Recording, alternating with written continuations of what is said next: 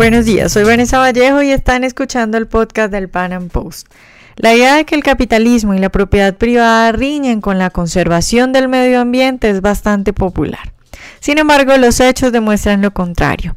En nuestro podcast de hoy, para desmontar este mito, hemos invitado a Ramón Parellada, empresario y catedrático universitario guatemalteco, experto en medio ambiente y recursos naturales, quien nos estará hablando de la importancia de la propiedad privada y la economía de mercado en la conservación del medio ambiente. Buenos días, Ramón. Pues primero que todo, muchas gracias por esta entrevista para el Pan Am Post. No, gracias a ti. Bueno, Ramón, yo quiero empezar preguntándote, ¿cuál es la relación entre ecología, medio ambiente y capitalismo? Porque ya sabes, la mayoría de la gente suele creer que el capitalismo es como, hay gente que dice como, no, es como un mal, le hace mal a la ecología, al medio ambiente, pero pues hay que aguantárselo. Y esos son los más moderados, porque hay quienes dicen que el capitalismo nos va a llevar a una destrucción total del mundo en tanto que acaba los recursos naturales. ¿Tú qué piensas al respecto? Bueno, mira, precisamente el capitalismo o economía de mercado o mercado libre es el sistema que se basa en la propiedad privada de los medios de producción. Está basado en que exista propiedad privada. Y precisamente el que exista la propiedad privada permite cuidar mejor los recursos que son muy escasos. Esto tiene mucho que ver con el medio ambiente, porque digamos el ambiente también es un recurso escaso. Y en la medida en que cuidamos y protegemos la propiedad privada y la tenemos y la intercambiamos, estamos también cuidando eh, eh, de mejor manera todo lo que tiene que ver con el medio ambiente. Fíjate tú, para muestra un botón. Cuando las dos Alemanias estaban separadas. Alemania del Este tenía deteriorado completamente su ambiente. Habían pueblos en los países comunistas, precisamente el comunismo es la ausencia de la propiedad privada en, la división del trabajo. Eh, había países comunistas donde el ambiente estaba tan deteriorado por el exceso uso de los escasos recursos el, exceso uso del carbón, el exceso uso de la tala y que no había reposición. En cambio, tú veías la Alemania occidental, que estaba muy verde, muy próspera. ¿Por qué? Porque precisamente pasado cierto punto de, nivel de ingresos de las personas, pasado cierto desarrollo, el, medio ambiente se empieza a recuperar. Y esto es lo que dice Kuznets, tiene una curva que dice, bueno, hasta más o menos 4 mil, 5 mil dólares de ingreso per cápita, las economías en el mundo tienden a deteriorarse, pero pasado eso empiezan a recuperarse y a mejorar. Y tú miras hoy todos los países desarrollados y todos los países desarrollados tienen cada día mejores índices de medio ambiente, menos contaminación, contrario a lo que dicen los críticos que el capitalismo está destruyendo esto. Más bien es el capitalismo el que está permitiendo que rescatemos y que cuidemos el medio ambiente a través de la propiedad privada. Ramón, ¿tú crees, y con los ejemplos que me ponías ahora de Alemania, ¿tú crees que detrás de, obviamente no de todos los ecologistas, pero sí, digamos, del movimiento en general, lo que hay es una idea o unas ganas de cambiar el modelo económico, porque es decir, uno normalmente, por ejemplo, no ve ecologistas hablando de Chernobyl o de tragedias y, todo lo que tú hablabas ahora de ejemplos de cómo lo, en el socialismo el medio ambiente pues sufre. Mira, eh, yo creo, yo he conocido ambientalistas que tienen muy buenas intenciones, que son realmente personas preocupadas por el medio ambiente, porque sea todo más verde, personas que ellos se involucran y que tratan de hacer un, un mundo mejor para los demás, pero no conocen o desconocen la relación que existe entre la propiedad y el cuidado del medio ambiente.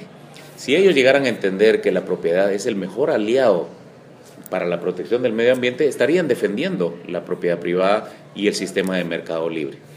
Pero también conozco gente que con el nombre del ecologismo eh, están llevando una ideología contraria al capitalismo y contraria al mercado libre.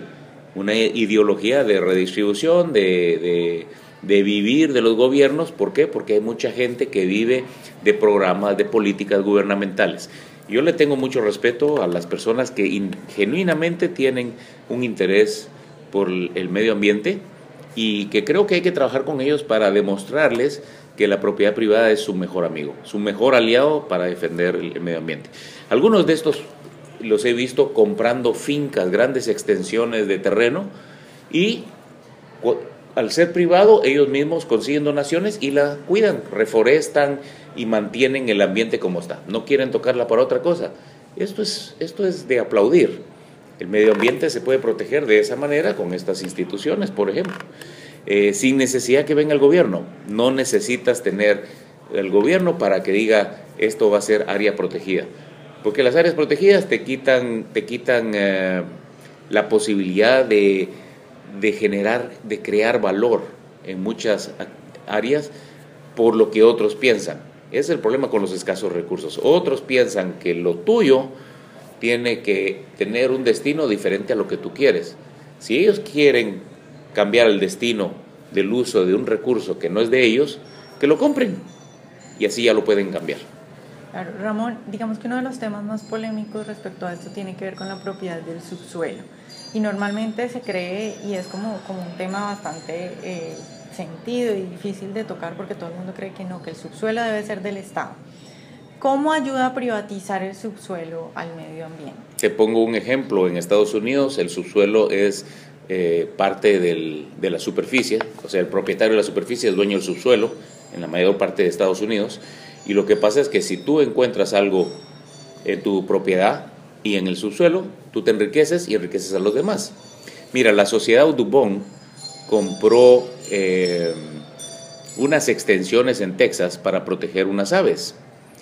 Resulta que estas extensiones eran, eran eh, eran unas áreas donde estaba esta ave. Y al principio ellos se negaron en explotar el, suelo para obtener gas. Ahí había mucho gas. Con el tiempo eh, contrataron unas empresas y decidieron explotar el gas porque lograron determinar que se podía explotar el gas sin contaminar el ambiente. Con esos recursos de la venta del, del gas han podido comprar más tierras y han podido preservar mejor lo que tienen. Entonces, el, digamos, la explotación del subsuelo no pelea contra el medio ambiente. Hay formas hoy en día, hay tecnología que permiten aprovecharlo y mejorar todavía aún más el medio ambiente. Entonces, eh, en Latinoamérica, donde el subsuelo es propiedad estatal, es donde ocurren todos los desastres. Se, se abusa de eso y, y no, no, no se permite que haya una creación de valor como lo tienen los países cuyo subsuelo es del propietario de la superficie. Claro, Ramón, pues ya para terminar, y tú, digamos, ya lo has tocado a lo largo de la entrevista, pero yo quisiera que cerraras explicándole a la gente lo importante que es privatizar, eh, digamos, la tragedia de los bienes comunes, que muchos como que todavía no la entienden bien. El problema de un bien común, que esto lo decía Garding en su artículo sobre, sobre la tragedia de lo comunal, es que si tenemos un área comunal donde todos podemos llegar y no hay normas, no hay reglas, todos podemos llegar, por ejemplo, un, pastizal, todos podemos llevar nuestras vacas a, pastar en este lugar. Lo que pasa es que lo vamos a sobreexplotar, porque si yo meto más vacas, voy a decir, bueno, me voy a aprovechar esto antes que otro metan sus vacas para que se porque se va a acabar. Todos lo sabemos. Si es privado, entonces yo solo voy a meter dos vacas por hectárea y yo sé que la recuperación de la, del, del, pasto va a ocurrir para poder mantener en forma sostenible estas dos vacas. El lo, lo comunal significa que no hay reglas, no hay normas, que la propiedad privada sí genera esas reglas y esas normas. Yo pongo mis condiciones en la propiedad privada para que el recurso pueda ser sostenible. En lo comunal todos nos aprovechamos de ese recurso porque el primero que llega es el primero que se, que se lleva lo demás. El último que llega ya no va a encontrar el pasto.